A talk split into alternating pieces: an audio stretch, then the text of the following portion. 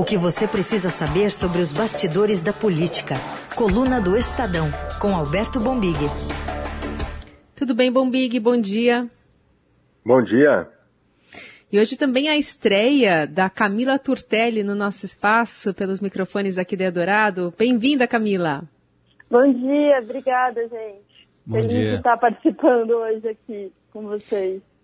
Pois é, a gente vai começar, aliás, num dia bem movimentado, né? A gente está vendo a semana no Congresso Nacional bastante movimentada. Por exemplo, ontem a gente teve a redação de um ato conjunto no qual afirma, do Congresso Nacional, que não fará a divulgação dos nomes dos deputados e senadores que direcionaram verbas do orçamento secreto até agora e só abrirá informações sobre solicitações feitas daqui para frente. Estava falando aqui mais cedo no, no Jornal Dourado que se Odorico Paraguaçu tivesse falando sobre isso, falaria só, para frentemente a gente abre o que vai acontecer. Esse comunicado oficial das mesas diretoras da Câmara e do Senado contraria a decisão do plenário do Supremo, que há 20 dias determinou ao Executivo e ao Legislativo dar essa ampla publicidade sobre a distribuição das verbas secretas.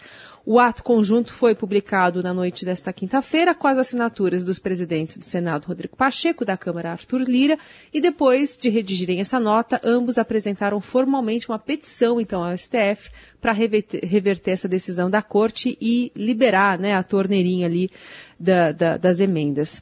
Bom, Big, nesse cenário todo, a gente tem um, um, uma, uma, chave de força ali agora, né, entre legislativo, porque agora voltou para os braços do Supremo essa decisão. É, o, como você disse aí, o para trásmente não está. É, tá contemplado. O Congresso não quer abrir o para trásmente, né? É mostrar quem recebeu. É, a reação do, do, do, STF agora é o que interessa, né? Como é que vai ficar assim? Vai poder descumprir, né? É, porque a decisão, até onde eu entendi, ela me parece muito clara, né? Ela precisa, eles precisam da publicidade a quem recebeu essas emendas, né? E, a, e essa justificativa não cola muito, né? Uma justificativa de que não tem condições de, de, de tecnicamente mostrar quem recebeu, é, informações é, de que o que eles temem, na verdade, é, é um, uma explosão da base quando, quando deputados, é, deputados e senadores verem que uns ganharam muito mais que os outros, né?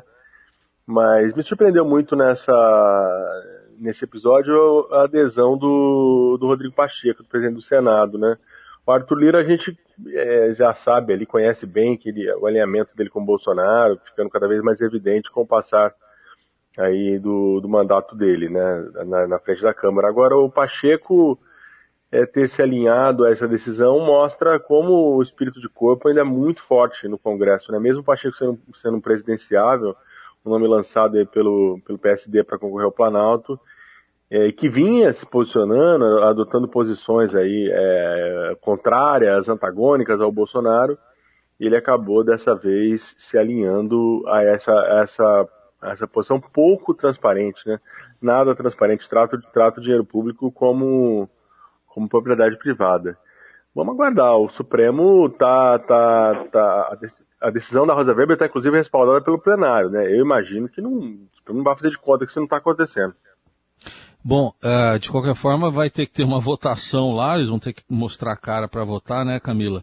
Estava até previsto para hoje, mas deixaram para depois. Até o Odorico mesmo dizia que, que era para botar de lado os entretanto e partir logo para os finalmente, né? É, então, esse, esse projeto de resolução, né, que foi apresentado, na verdade, o projeto está na sexta-feira, né? Esse projeto de resolução ele foi apresentado para os líderes da Câmara e do Congresso ainda na noite de quarta-feira. É, aqui em Brasília, é, essa semana teve muita reunião de bastidores ali, é, muito deputado procurando Lira, todo mundo é, com medo da, da, da, da divulgação, da transparência dos nomes, dos padrinhos que indicaram essas emendas de relator. Porque o que, que, é, né, só para lembrar aqui um pouquinho, o que, que é a diferença da emenda de relator das demais emendas que o Congresso tem direito a indicar. A emenda de relator você não consegue encontrar, você não tem um site é, que você encontra ali o, o, padrinho, quem foi que indicou, o, o deputado que carimbou aquela emenda, e para qual projeto, qual município que ela foi, o que é bem diferente, por exemplo, da, das emendas individuais. Você entrar lá no site da Câmara, você clica no nome do deputado, você vê certinho é, quanto é, de emenda aquele deputado é, empenhou, quanto foi pago, quanto que foi executado. Bom, enfim, essa semana o pessoal estava preocupado, procurando lira, porque a hora que tivesse a divulgação dessas emendas de relator, é, vai aparecer ali, ah, fulano recebeu um bilhão, enquanto ciclano recebeu 500 milhões. Isso vai provocar uma crise imensa, coloca até em risco é, o comando, a liderança do, do Arthur Lira e até do Pacheco. Pois, enfim, é, esse projeto de resolução foi apresentado para os líderes na quarta-feira à noite. Eles tiveram pouco tempo de debate. E uma das coisas que alguns líderes me falaram que estava faltando ali nesse, nesse projeto de resolução, além de não colocar a real transparência, de não determinar que o padrinho, que o dono do carimbo de, deve ser divulgado, também não tem um limite é, para essas emendas de relator. Não, não coloca na regra um percentual, porque hoje isso é definido ali no, no orçamento. É, depois dele ter apresentado, então o Pacheco convocou uma sessão do Congresso, que estava marcada para hoje, às 10 da manhã, para eles votarem esse, esse projeto de resolução. Ontem, até na sessão do Senado, o senador Oriobis, do Podemos, ele reclamou, falou como que o senhor marca uma sessão tão em cima da hora para a gente votar um, um projeto tão complicado, um projeto de resolução que não está atendendo com clareza o que foi pedido pelos ministros do Supremo. Pois, enfim, ali na sessão, o Pacheco ainda argumentou que, que a sessão estava marcada só para eles começarem a debater esse projeto de resolução, para os deputados e senadores apresentarem as suas sugestões, mas manteve. E daí o que aconteceu ontem à noite? O Pacheco foi se encontrar com a ministra Rosa Weber. Teve uma reunião ali, que foi a, a decisão de dar publicidade total e transparência ao orçamento secreto é da ministra Rosa Weber. Então teve essa reunião é, a portas fechadas entre o Pacheco e a ministra Rosa Weber. Depois que ele saiu dessa reunião, ele de, decidiu, é, divulgou o adiamento da sessão do Congresso, que ficou marcado agora para segunda-feira. Então está uhum. lá marcado para as duas da tarde para os deputados votarem e as, as quatro é, para os senadores. Então fica aí a dúvida, né? O que, que teve nessa conversa? A é. ministra Rosa Weber não deve ter concordado muito com esse projeto de resolução. É, porque se fosse fácil assim, já teria talvez confirmado essa reunião para hoje, né? Agora, nesses bastidores também, Momig, tem a questão de se, se revelar, então, o que aconteceu lá atrás, pode gerar uma ciumeira até, né? De quem recebeu mais, quem recebeu menos. Tem esse bastidor também, não tem, não? Sim, com certeza. É, é, isso, vai, isso vai provocar aí um, uma brigaiada é, dentro do Congresso. E, e só para lembrar, é, puxar um pouquinho aí sobre o que o Bombi é, comentou, da mudança de postura do Pacheco, vale lembrar que para o orçamento de 2020, o relator geral do orçamento, quem comandou a, as emendas de relator, foi o deputado Domingos Neto, que é do PSD, que é o atual partido do, do senador Pacheco. Uhum.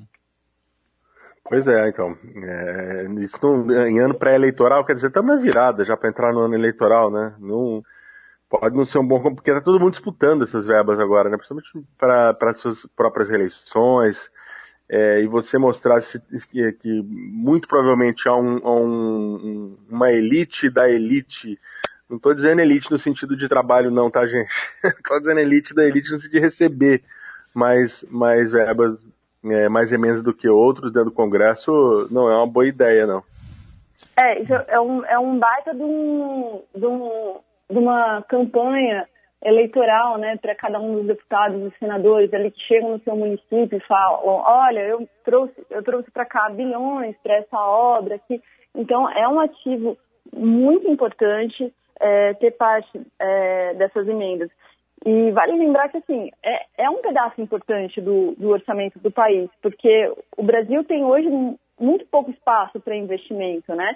Então, o ideal seria que qualquer dinheiro que está, entre aspas, sobrando ali no caixa, ele seja muito bem discutido é, e analisado por por um grupo de pessoas sobre aonde aquilo deve ser investido, né? Vamos estudar aqui, vale realmente, é, é, é precisa mais comprar trator ou precisa mais investir é, em construção de escola e creche? Uhum. Com o jeito que, que a emenda de relator é colocada hoje, isso não existe, né? Porque é uma indicação ali que o deputado pede para o relator e coloca lá. É, essa é uma das grandes questões também da, da RP9, né? A falta de debate em torno aonde aquilo vai ser colocado, de equidade, né? De uma distribuição mais equalitária entre os, os congressistas e a transparência, né? Obviamente.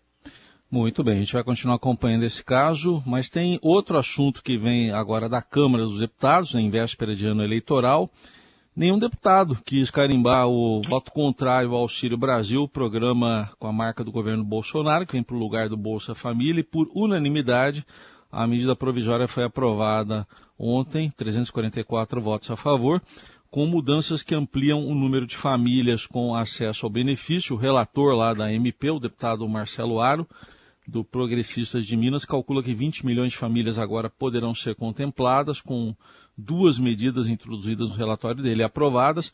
Uma delas a proibição de fila e a outra a elevação da renda mensal por pessoa que serve de critério uh, pra, de entrada do, do programa. Vamos ouvir o que disse o deputado Marcelo Ara sobre essa mudança né, de aumentar o acesso de famílias ao benefício. Zerando a fila e com a mudança de faixa de extrema pobreza e pobreza, nós passaremos de 20 milhões de brasileiros contemplados, ou seja, 20 milhões de famílias contempladas neste programa social. Então, sem sombra de dúvidas, um grande avanço.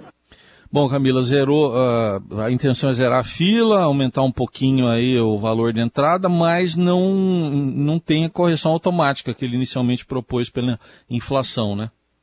É, não tem. Isso daí é, foi até o que segurou um pouquinho a votação da medida, né, que estava inicialmente prevista para terça-feira, se não me engano, e o relator queria essa correção, a oposição queria essa correção, mas isso acabou ficando de, de fora do texto. E daí uma, uma curiosidade, né, ninguém votou contra, né, nem a oposição, apesar da oposição, principalmente os deputados do PT, serem contra o fim do, do Bolsa Família, que é a grande marca aí, né, da, do governo do governo Lula, mas como que vai votar contra um auxílio é, na situação que a gente está em ano pré-eleitoral. Agora, outra coisa, Heisen, é que falta falar e, e, ratificar aí como é que vai pagar esse auxílio, né? Porque a, a MP, na verdade, ela não traz é, a dotação orçamentária do, do pagamento do auxílio. É, esse espaço, esse dinheiro, deve ser definido ali na PEC dos precatórios, é onde vai estar o espaço fiscal. E a PEC dos precatórios está aquele embrólio todo lá no Senado, ainda sem é, uma previsão ali que a gente consiga cravar de quando que vai ser votado. É, tinha uma ideia de, de ser votado é, na semana que vem, mas o Pacheco ainda não cravou isso, né? Ainda tem é, alguns embrólios aí para definir é, nessa PEC dos precatórios e que vai encalacrar ainda ali na agenda do Senado com as sabatinas para os cargos como o, a sabatina do, do André Mendonça tudo muito interligado ainda. A gente vai ficar acompanhando, especialmente na semana que vem, o desenrolar de toda essa história. A gente está no ar com a coluna do Estadão, Alberto Bombig e a Camila Turtelli conosco. E agora vamos falar de corrida eleitoral?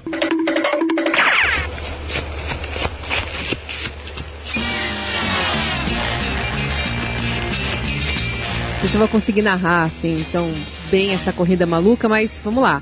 Enquanto o PSDB vive paralisado em seu dia da marmota, vários presidenciáveis, mesmo após derrapadas e cavalos de pau, avançaram esta semana nos treinos classificatórios para a antecipada corrida maluca eleitoral, deixando o Partido Tucano muito mal posicionado no grid de largada. Então a gente vai falar agora sobre os principais cenários da mesa, são vários, né? Uma movimentação puxada muito por Sérgio Moro na filiação do Podemos, não só. Começando pelo Ninho Tucano, Bombig. Agora o PSDB está pedindo apuração da PF sobre possível ataque hacker nas prévias.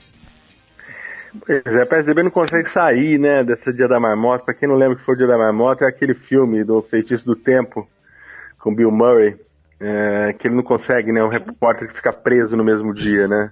Ele acorda, sempre tá no mesmo dia. O PSDB tá um pouco nessa, né, as prévias foram no domingo, é, havia expectativa de que o partido escolhesse o presidenciável e, e dali começar uma campanha, né, uma pré-campanha eleitoral e tal, fazer acordos, avançar, mas está parado, né? Está enroscado nessas prévias, é, desconfiança para tudo quanto é lado, né?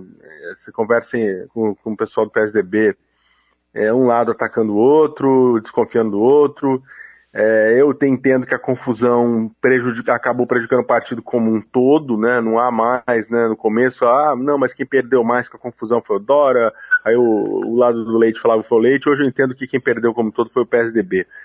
É, é, se tem ataque hacker, tem que chamar PF, né? como é que o próprio partido vai. É, se ele tem essa suspeita, não tem como ele próprio investigar, né? Aliás, chamar a PF foi, um, foi um, uma ideia levantada ainda no domingo e rechaçada porque não queriam que as prévias virassem caso de polícia. Ao que parece, vão virar. E ainda, diante dessa imobilidade do PSDB, é, se a gente tem, bom, tem o, o, os adversários dando uma acelerada, né? Que eu acho que quem mais acelerou foi o Sérgio Moro. Antes de eu falar um pouquinho do Moro, acho que a Camila pode falar até melhor, porque ele fez um tour importante por Brasília, né? Uhum. É, temos o Bolsonaro, né? Tivemos o Bolsonaro também, que conseguiu uma equipe para ser piloto, né? O Bolsonaro estava. Toda vez que ele ia assinar o contrato para dirigir algum carro na corrida, ele queria, queria os mecânicos, queria mandar soltar, mandar prender, não conseguia. É, o Valdemar Costa Neto ofereceu isso para ele. É, os diretórios do PL vão aí é, marchar com o Bolsonaro, ele vai definir os candidatos. Então, o Bolsonaro, que demorou muito para se posicionar. Tem um partido agora, está negociando, negociando alianças nos estados, inclusive São Paulo. Né? O Lula teve a derrapada aí, não foi uma derrapada pequena, né? uma derrapada até eu entendo grande na questão lá da, da, de comparar o Ortega com a Merkel, o Nicarágua e tudo mais, mas fez uma viagem exitosa à Europa, né? Foi recebido por líderes, importantes líderes, Macron, elogiado pelo Macron, né? O Ciro não desiste, né? Muita gente entendendo que ele está num momento difícil, mas ele não desiste, está lá fazendo as lives dele, está em Portugal, falou com várias pessoas, é, a esquerda está avançando na ideia de uma frente, é, o, MDB, né, na questão de lançar Simone, né, a pré-candidata mulher. Então, de um modo geral, está todo mundo é, é, andando, acelerando, e o PSDB enroscado com essas prévias que parecem intermináveis. Primeiro eu queria dizer que eu adorei a relação do que o Bombim fez com o Dia da Marmota, que é um ótimo filme. é, então, tem um histórico de filmes que você vai, você vai ver aqui. No... Sempre muito é, sonorizado aqui nessa coluna, vai. Maravilhoso. E o, o PSDB, é, o pessoal passou a madrugada inteira aí fazendo testes no aplicativo, continuam fazendo testes nessa manhã e tinha aquela expectativa, né, de fazer as prévias no domingo, mas até agora ninguém cravou. Mas, enquanto isso, como o Bombig disse, o Moro está tá aproveitando o espaço que está sobrando aí para ele. Deu um baita de um rolê para Brasília aqui essa semana. É, anteontem, ele teve um jantar com os deputados do PSL, do, que vai ser União Brasil, né? Que está quase, quase ali já selando de fato um apoio a ele, que é esse, esse pessoal humorista, né, que veio no, na, na, eleição do Bolsonaro, que é muito lavajatista. É, só uma curiosidade, né? Então eles tiveram esse jantar na, na casa da presidente do, no apartamento da presidente do Podemos, a Renata Abreu, estava ali o Júnior Bozella, que é o vice-presidente do, do PSL, estava o Julian Lemos, a deputada da N, e na mesa, assim, só tinha Coca-Cola e suco. Não tinha um vinho, não tinha uma cerveja. Só uma curiosidade para deixar aí no ar.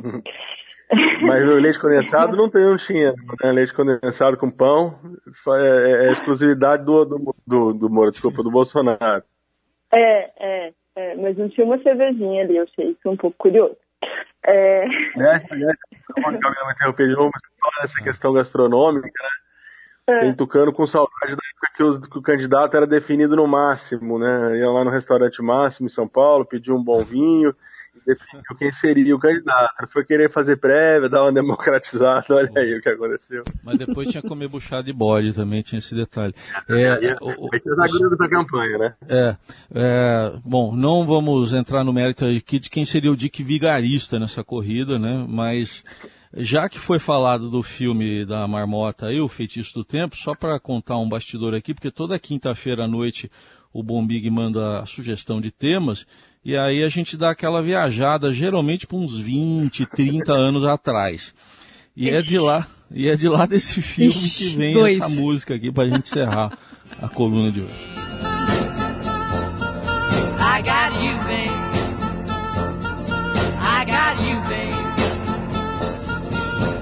Bom, pra quem não sabe, o Bill Murray acorda todo dia, toca lá o rádio relógio dele e ele desperta todo dia 2 de fevereiro, o dia da marmota, e ele ouve essa música aí com Sunny and Cher.